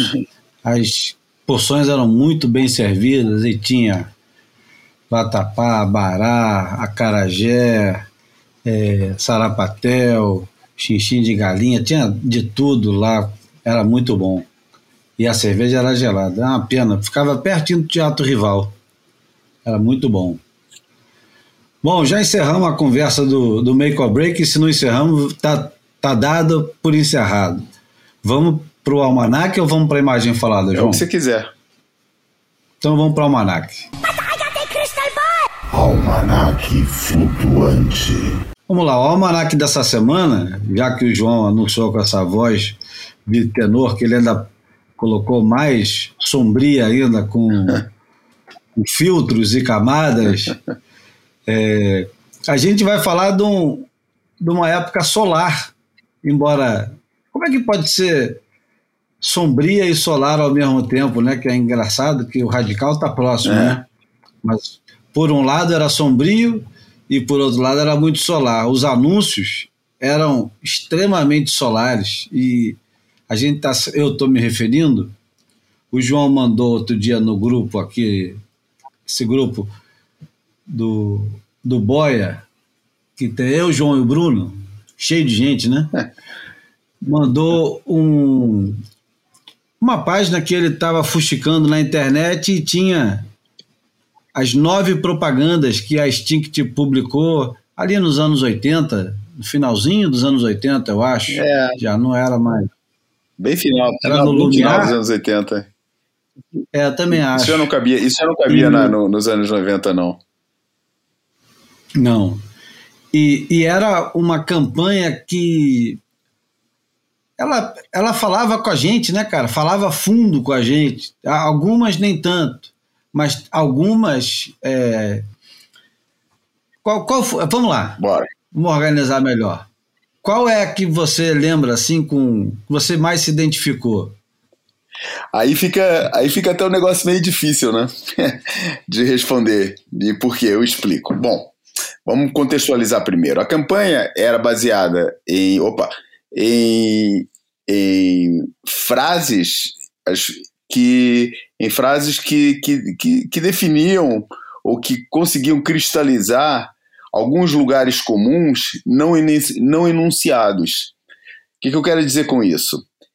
Que toda a gente conseguia se identificar com a, qualquer surfista naquela época conseguia se identificar muito com uma frase dessas, embora na época não tivesse sido enunciado aquilo. Era daquele tipo que era é quase um, um clichê pronto, um clichê que nasce pronto. É, porque era uma. Elas transmitiam algumas verdades para nós, que naquela época é, ainda éramos um grupo muito isolado. Não é à toa que nessa época começou a falar né, erradamente e até irritantemente, aí virou um clichê muito irritante, que é o negócio de tribo, tribo do surf. É, mas enfim, tinha um negócio meio tribal no sentido em que, pô, éramos poucos, que era aquela frase, era aquela, é, era aquela fase, cara. Isso reporta bem naquela fase do mundo em que a gente está numa ocasião qualquer que não tem nada a ver, sei lá, uma formatura, um casamento, uma ocasião totalmente longe do mar, e que dois surfistas se encontram, se conhecem, é, e, e chegam à conclusão, pô, você pega onda, você pega onda, e aquilo despoletava ali e quase que o mundo desapareceria o resto que estava em volta, a ocasião ia se, se porque o assunto daqueles dois ia ser surf para o resto do, do, da ocasião. É, acho que todos nós já vivíamos há um tempo atrás essa coisa, bem diferente dos tempos de hoje, que, pô, todo mundo vai falar que pega onda, né, cara? Hoje em dia você vai num lugar desse, vai ser mais difícil achar alguém que não pegue onda do que alguém que, que, que pegue.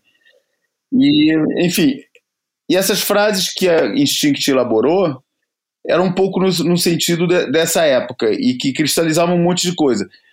Talvez a que me das que eu li, a que mais me bateu é aquela que tem uma foto de um line-up com um monte de gente sentada e a frase, um monte de gente sentada na prancha, né?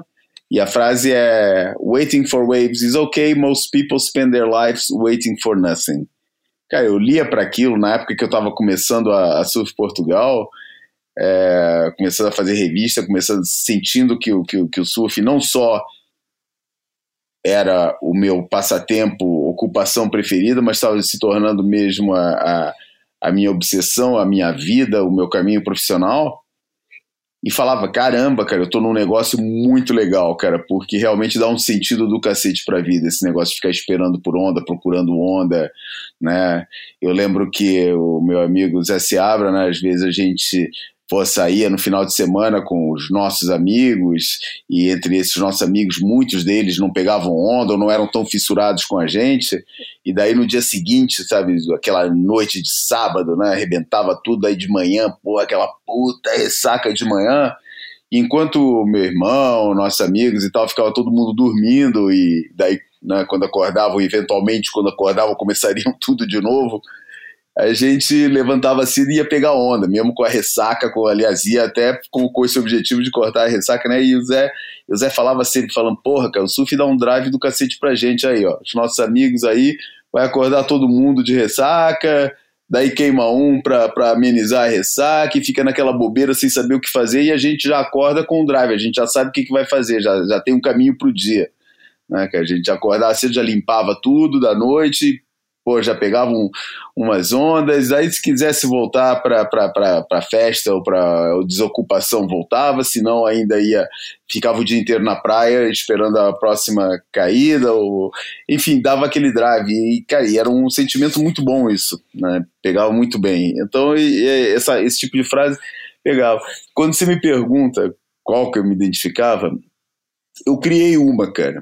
Eu criei uma que acabou sendo usada num momento meio trágico, é, da, da morte de um grande amigo nosso, é, um dos melhores surfistas da sua época aqui em Portugal, que era o Tomás Saraiva Lobo, Tomi. É, e ele era patrocinado da Instinct aqui de Portugal. E eu já tinha essa frase há um tempo, não foi criada nesse momento, não. Eu já tinha mostrado, cara, pô, vocês estão pro, pro, pro distribuidor da, da, da, Instinct aqui em Portugal, tinha falado, porra, eu adoro essas publicidades, essas propagandas da, da Instinct, eu elaborei uma frase aqui que eu acho que está totalmente no, no, no coisa, no, no, no espírito, pô, manda para eles lá se eles quiserem usar a frase, eu na época nem queria dinheiro, né, eu só queria ter aquele orgulho de usar uma frase minha numa propaganda da Instinct, que era uma marca que tinha é, é, um, é uma marca que eu adorava. Né? E, e a frase era. É, como é que era a frase que eu elaborei? É, o surf não é. Surf não é a única coisa na vida, é a melhor. E a gente acabou usando essa frase, essa frase acabou sendo usada em português numa matéria que, que serviu um pouco de homenagem para pro, pro, esse nosso amigo que, que morreu, assim, tipo, homenagem póstuma. Por isso é aquela dificuldade qual que você me identifica. Mas das publicidades, das clássicas, que é, a que eu gostava mais mesmo era essa do esperar por ondas. Tá tudo bem esperar por ondas, a maioria das pessoas passa a sua vida inteira esperando por nada. Agora fala você, qual era a tua preferida? Era essa também. É, né? Era essa. E para quem tiver curiosidade de ver os anúncios, vai estar tá lá no boiapodcast.com, passa lá, deixa um, um alô, clica nas imagens. A gente pegou de outro site, né? não é nosso. Uhum. A gente um dia teria que nos organizarmos de, de maneira a escanear as revistas, que a gente tem, não precisa nem recorrer aos outros. Né? O negócio é que não tem um scanner decente para fazer as coisas, então tem que ficar buscando na internet. Mas os anúncios tem o Charl Thompson dropando uma bomba em Sunset, dizendo é simples, ou você pega a onda, ou a onda pega você. É. Outro é o Michael Barnes é, deitado na prancha, Michael Barnes, um, um muito é, serelepe, surfava bem de backside, sul-africano. É, não existe, não, não, não há nada é, parecido com um dia ruim. Não, não existe, não, é, não, existe um dia, não existe uma, não existe tal coisa como um dia ruim na praia. Exato. Mas tinha outra que eu é. gostava muito também, é, não era tanta é. identificação, só que eu achava muito maneiro, que, que era uma, uma cavada do, do Barton Lynch num pipeline gigante, provavelmente naquela final que ele ganhou do, do, do Pipe Masters e foi campeão mundial no mesmo dia, que é como é que é if surfing doesn't make you feel alive you're probably dead eu achava essa maneira pra cacete tem uma que é um monte de surfista e surf é vida o resto são detalhes cara, essa, virou, essa, essa virou, muito muito clichê também cara essa até hoje é usada, e, né? não, e na época possivelmente era que a gente mais se identificava é, né? é verdade uhum. É, vamos ver aqui. Doesn't matter how you get there, what happened in the water is what counts. É, no, os caras atravessando a rua né, de uma cidade, uhum. todo mundo de prancha e skate, não importa como você chegou lá, é, o que acontece na água é o que importa. Uhum. E é uma coisa, né, Ju? É, a gente, eu, eu hoje em dia não tenho acesso à revista quase tem um Surface Journal de vez em quando, que ainda eu vou comprar em umas lojas aqui, caro pra caramba, vou mais folhear do que comprar. É, mas não tem mais aquele, aquele negócio de, de revista mensal, vários títulos e tal.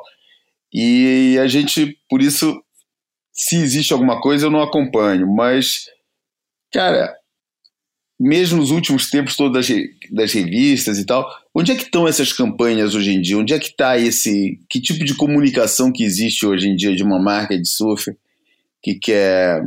É, sabe. Onde é que estão. O que, que, é, o que, que é a comunicação que essas marcas fazem, tirando é, o negócio de botar uma, uma imagem bonita e, e o, a marca e. Tipo, esse negócio conceitual, né, que nem uma que a gente também vai recuperar aqui uma hora dessa, a gente já falou, mas nunca de um jeito tão sistematizado com, como essa.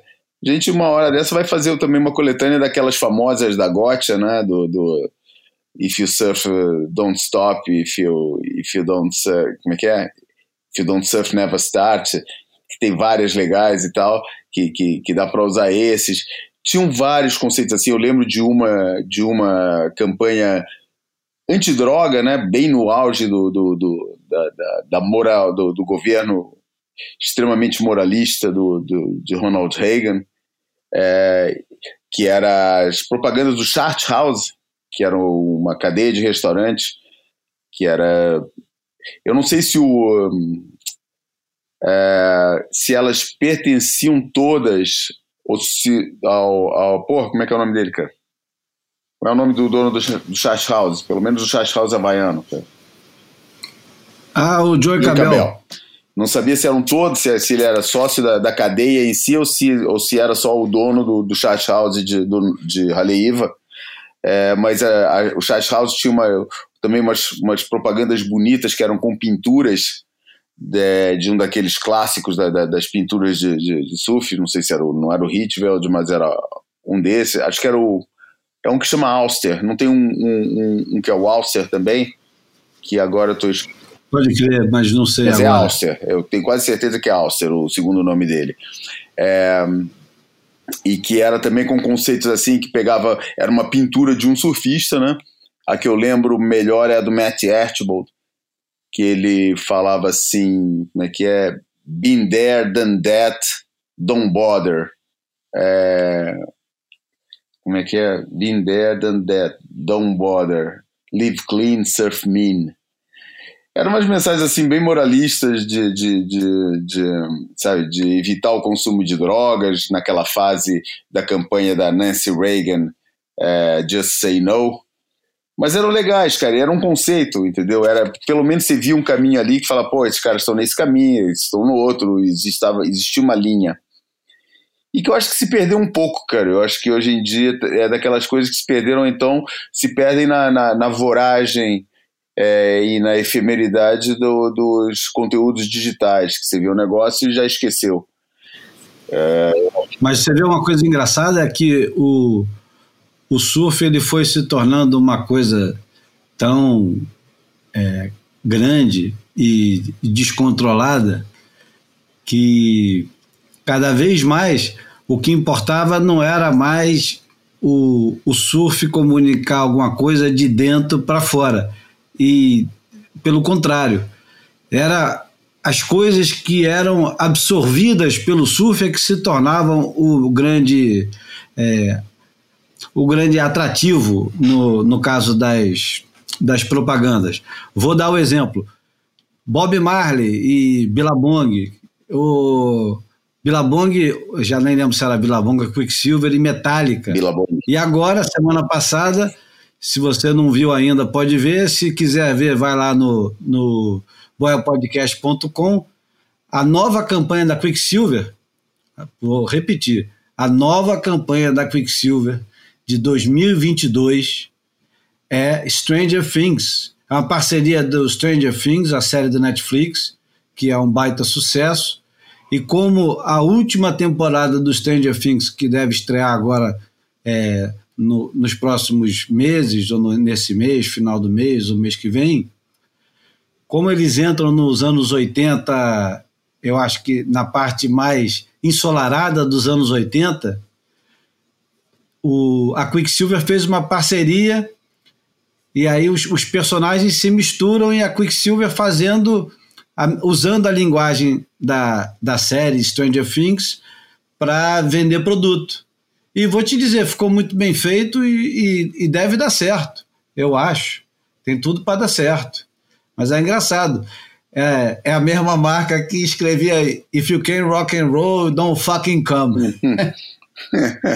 é, agora a gente está fazendo cover de rock and roll requentado dos anos 80. É o chamado, sabe, sabe qual é a expressão que os marqueteiros usam para isso, cara? É o. Não faça é ideia. a agregação de valor. Eles adoram usar essas, essas expressões. Eles fazem agregação de valor. Então pega o valor do. Não, não é isso. Isso aí é apropriação. É. Uma apropriação que, que, que deve ter alguma, algum termo em inglês com valor. É. Bom, terminado, então vamos para imagem falada. Fotografei você na minha Rolleiflex.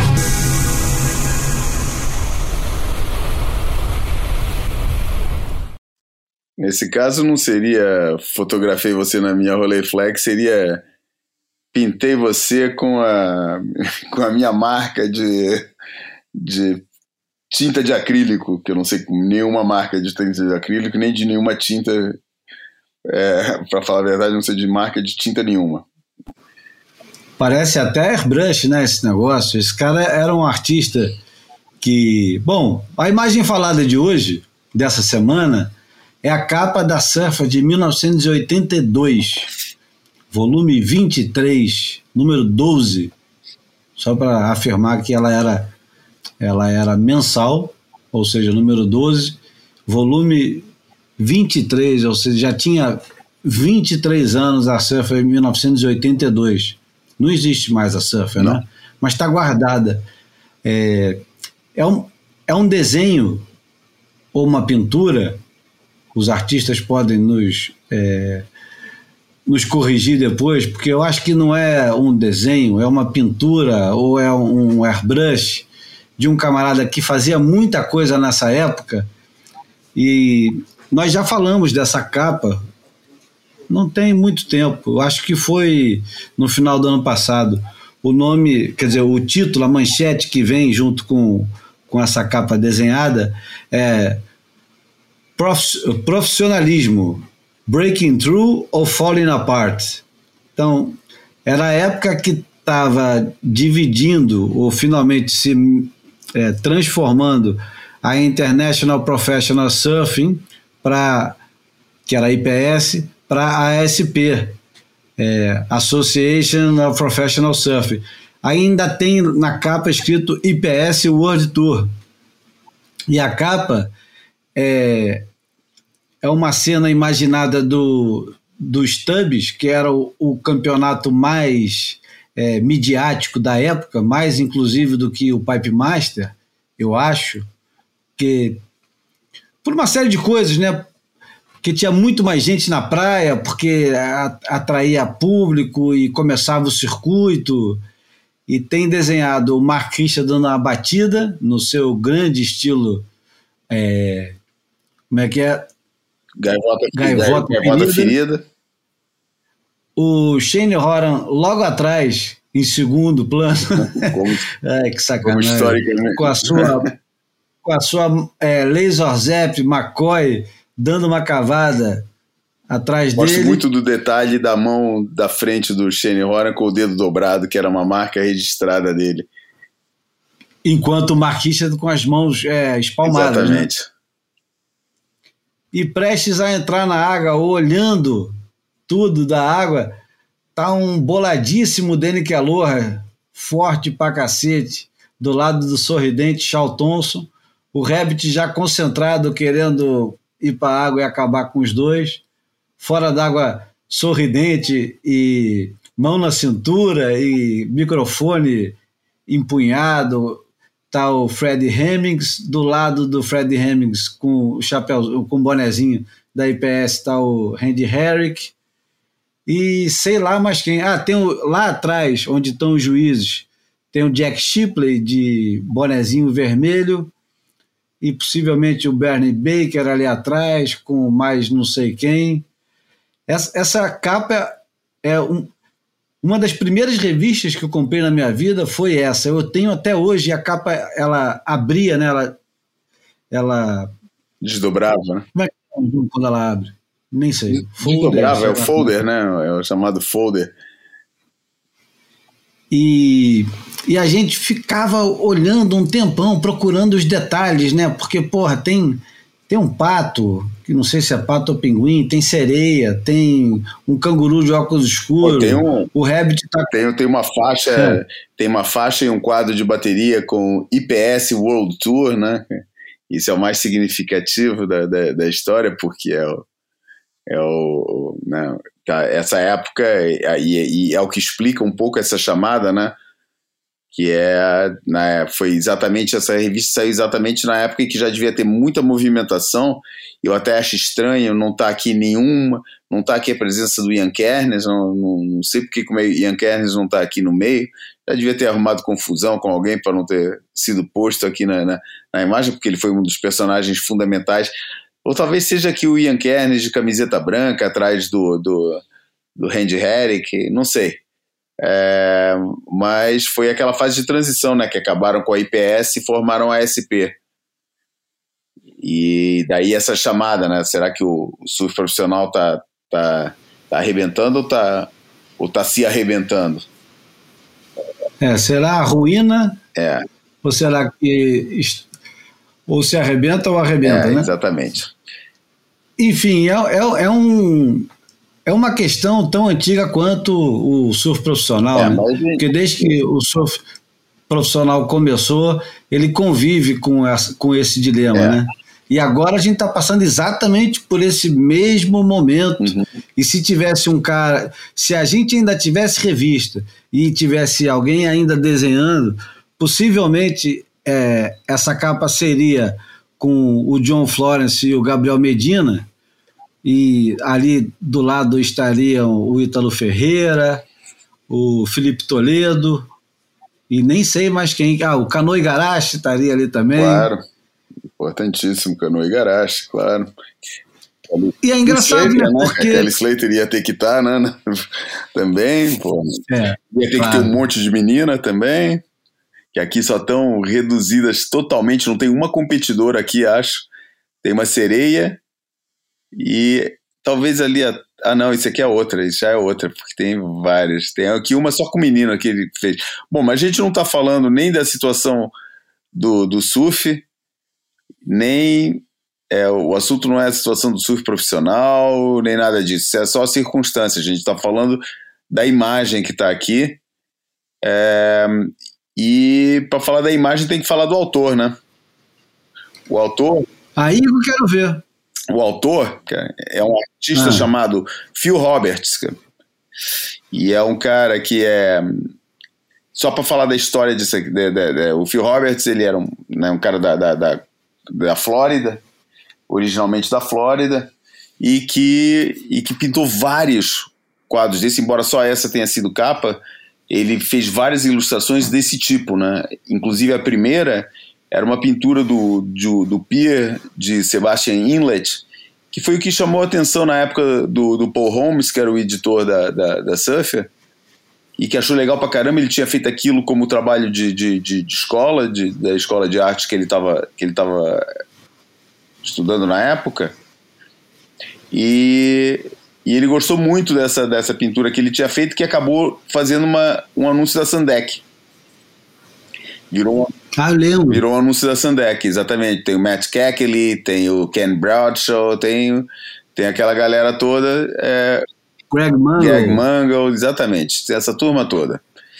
É, enfim, ele gostou muito dessa, dessa imagem e resolveu encomendar ele para fazer uma sobre o circuito mundial é, na, na época, que era o, o, o assunto. E ele conta que uh, o Gary Proper era o agente dele. O Gary Proper era um surfista também da, da costa é, leste dos Estados Unidos e era o, o campeão da, da, da, era o campeão da costa leste, na verdade. Era uma espécie de agente para ele. O Paul Holmes falou com o Gary Proper pedindo para entrar em contato e para encomendar uma essa daqui do, do para encomendar uma capa no estilo que ele tinha feito o anúncio da, da Sandec. E, e ele falou que pintou em cinco dias, e que até falou que durante um dos melhores dias de um swell de, de, de furacão que, que tinha entrado lá na Flórida, as coisas que o cara lembra. E, e, acabou sendo uma das únicas quatro capas de ilustração que teve na, na, na Surfer. As outras tinham sido feitas pelo John Stevenson, né, o próprio editor, criador, mentor e, e, e, e artista plástico também. É, o Rick Griffin, que também é um histórico artista do, do que, que, criou vários pessoal criou o Murphy, foi assim o, o ilustrador dos anos da era mais psicodélica do surf e também foi ilustrador de vários cartazes da psicodelia de São Francisco da época, cartazes de shows, capas de Grateful Dead, então fez um monte de coisa.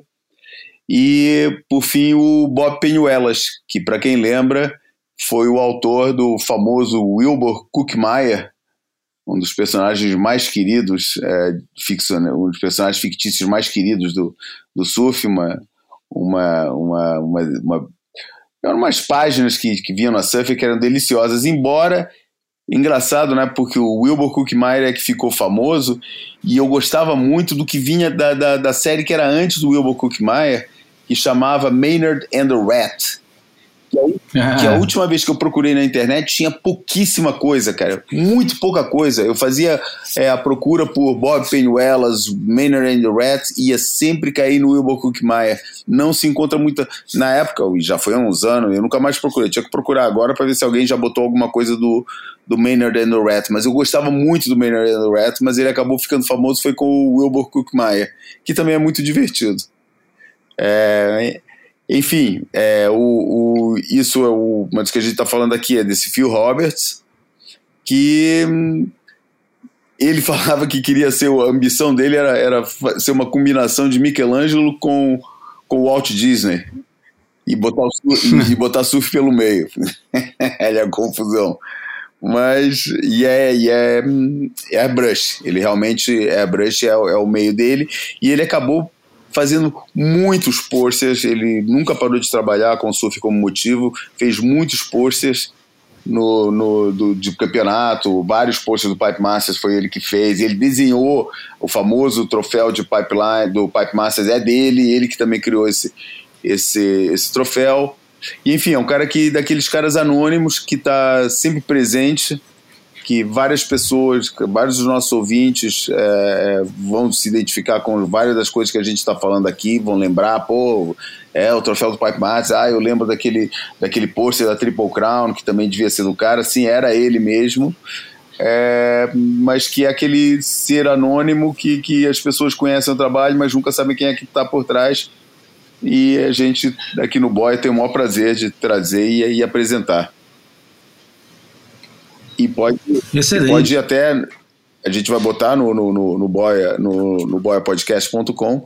Vamos botar link para o site dele, a porra toda, que é para o pessoal ficar conhecendo melhor o trabalho do Phil Roberts, lembrar de alguns trabalhos que com certeza viu em anos passados e até se tiver disponibilidade para isso, comprar, porque afinal de contas ele é um artista e o artista vive da venda do seu trabalho e ele tem um site onde você pode comprar é, o, as artes que ele faz. Bom, se quiser um artista é, brasileiro também que precisa, inclusive, da nossa ajuda agora, foi bom até você lembrar que se quiser pode comprar. Eu lembrei que o Alan Sieber, nosso querido Alan Sieber, que aliás é, colabora religiosamente todo mês com o dinheirinho dele, que já é pouco e o cara ainda bota um, um trocado no, no Boia todo mês, orgulhosamente, é sócio fundador do Boia. Ele está fazendo uma liquidação lá na Hostil Carioca. Procura o Alan Sieber no Google. A gente vai botar o, o link lá no, no Boia Podcast. Pingou qualquer também no, no diário do, do Alan, ou se quiser comprar para dar de presente para algum inimigo, um, um, um quadro, uma ilustração, um desenho. Todo mundo só conhece um lado do, do Alan, que é o lado mais debochado dele e mais cartunista, mas ele é um puta é, desenhista, pintor, artista. Enfim, só para não, não esquecer de falar isso, já que você falou do, do Phil Roberts, tá aí. O, o Alan é quase o inverso do Phil Roberts, tem nada a ver com uma coisa com a outra. E esse é o espírito do Boia. Bom, podemos ir para a porta, né? Podemos, cara. Podemos. Isso aqui a gente já atrasou muito, não vamos atrasar. Vamos ver se a gente consegue ainda lançar é, é, hoje. Não, ele vai pro ar hoje. Vai pro ar hoje, maravilha. Tem que ir mesmo. E, mas se ainda tem precisa desse tempo agora para editar, para botar tudo bonitinho, a gente pede aqui desculpa para os nossos ouvintes. Não é para acontecer. É, foi mesmo um infortúnio, uma, uma, uma coincidência de, de infortúnios tecnológicos e circunstanciais também da, das nossas vidas que calhou, né? Porque afinal de contas, o mal nunca vem só, né? E, e, originou esse atraso. O atraso da semana que vem não foi um atraso, foi uma, foi uma intenção da gente poder.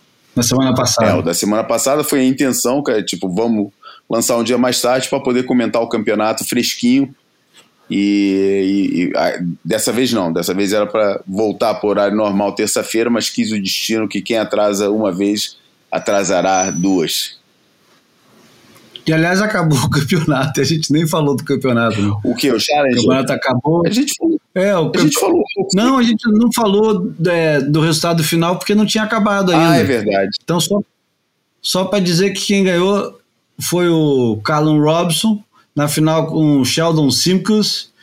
Eu, eu, o João estava dizendo que ele tem muita pena do, de quem precisa fazer é, locução dos campeonatos com esses nomes tão esquisitos. O né? que tem de nome esquisito e nas meninas, então, é um negócio absurdo, cara. Molly Picklum. É, porra, é, é cada nome, cara. É por isso que os australianos colocam apelidos em todo mundo, cara, e o negócio simplifica. Molly Picklum virou Pickles. Isso. É, a, Mas só pra, então, já, que você mencionou, já que você mencionou e o elevador demora para chegar mesmo, é, se concorda. A Caitlyn Simmons ganhou o feminino, é, né? A Kate, a Caitlyn Simmons, exatamente, e mostra que realmente ela estava preparada para surfar, se ela quisesse, né? que nem o Shane, o Shane, que nem o Taj Burrow estaria preparado naquele ano que ele entrou para o circuito mundial e decidiu dar um tempo e ficar um ano de fora para amadurecer e tal. É, mas se tivesse entrado naquele ano já ia fazer miséria, porque já pegava muito. É, e a Caitlyn Simmers também mostrando aqui que se ela quisesse ter encarado o circuito esse ano, apesar da idade e tudo, ia arrebentar, porque pega muito é, a menina. Eu acho que a gente está num momento em que está vendo uma nova geração. É, teve o seu feminino está evoluindo de um jeito muito louco, cara, e, e como a, a, geração da Sally Fitzgibbons e dessas meninas todas tornou de quase de um ano para o outro obsoleta a geração passada, a geração que vinha de antes, que é aquela geração descendente de, de Lisa Anderson.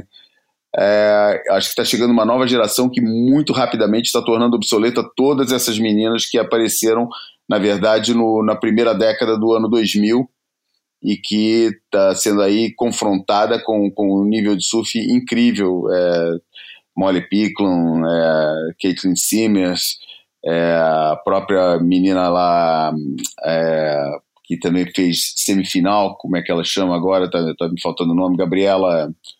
É, porra, caramba, tá, tá me falhando o nome agora. Mas enfim, é, isso vai ser um assunto que a gente pode abordar depois também. Queria saber só se você concorda com a visão do Steve Shearer, que considera Callum Robson o surfista mais, mais composto é, no Tour desde o Damien Hardman, cara.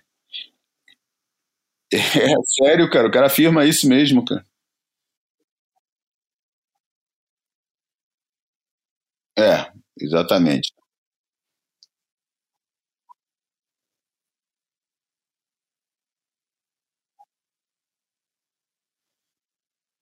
Não, tem a ver com surf mesmo, não tem nada a ver com composição, é, com, com competição.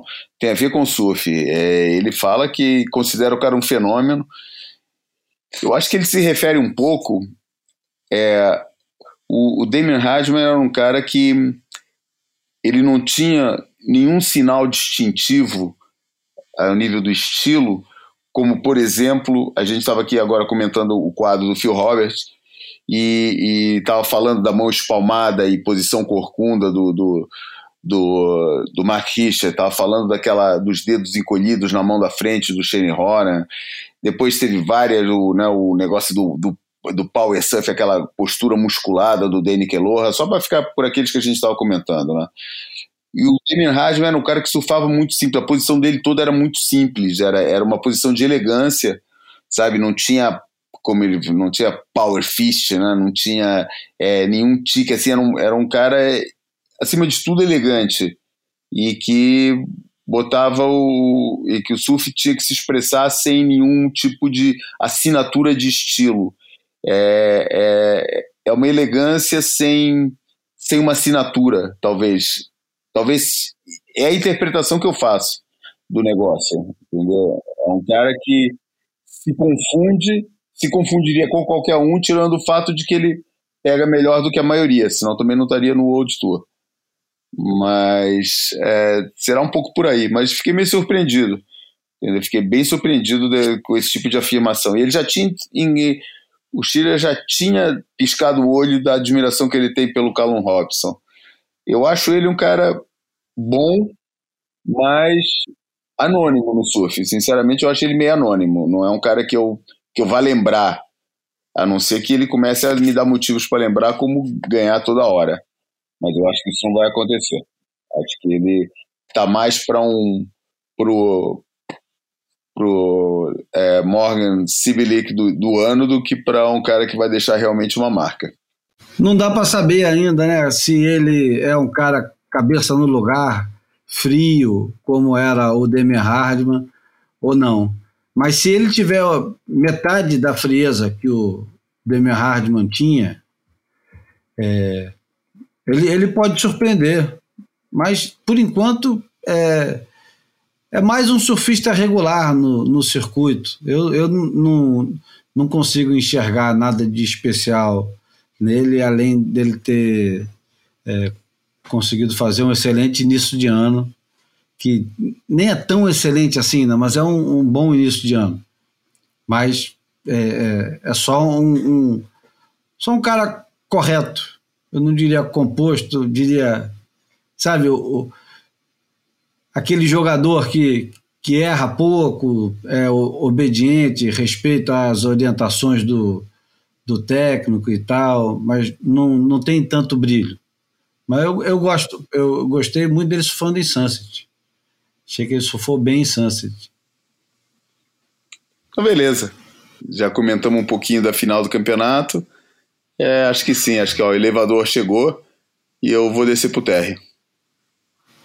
Então tá, vamos terminar. A gente começou com, com uma banda que não é australiana, mas estava na coletânea australiana, uma banda neozelandesa, mas vamos terminar com australianos legítimos. E, aliás, curioso como nunca usamos aqui o ACDC, é, a mais australiana das bandas de rock and roll, ou a, a mais rock and roll das bandas australianas. É, o nome da, da música Ain't No Fun, uma música que não é uma música muito tradicional deles, porque tem para lá de sete minutos a música. É do, do álbum, como é que é o nome do álbum? Dirty Deeds Done Dirty, Dirt Cheap. Cheap. Adoro esse É o terceiro, terceiro álbum do, do ACDC. Foi lançado no dia 20 de setembro de 1976, na sua formação original, ainda com o Bon Scott que morreu depois em 1980, e é uma porrada só, né? Esse disco é um disco que merece ser ouvido muito alto e inteiro. Mas a gente não pode botar o disco inteiro, escolher essa música para terminar esse boia. É, agradecer ao João pela paciência e pela persistência de aguentar até agora. Valeu, Júlio. É, é, foi, foi, foi complicado, mas enfim, tem sempre, vai ter sempre é, momentos mais complicados para fazer, mas o que interessa é que a gente faz. Agradecer ao Bruno, que não está aqui, mas está aqui junto conosco. Agradecer a vocês que aguentaram, ansiosos até, até agora, para escutar o Boia. Um monte de mensagens, quase os 12 me mandaram mensagem. Não, são 13, é brincadeira, não são 12, são 13 o Boia. Semana que vem eu vou falar um pouquinho da pesquisa que eu fiz é, do Boia nas plataformas, que foi muito surpreendente. Mas vamos terminar esse Boia número 148 com o Enofan do ACDC. Nos vemos na terça que vem, sem falta dessa vez. Sem falta. Aquele abraço.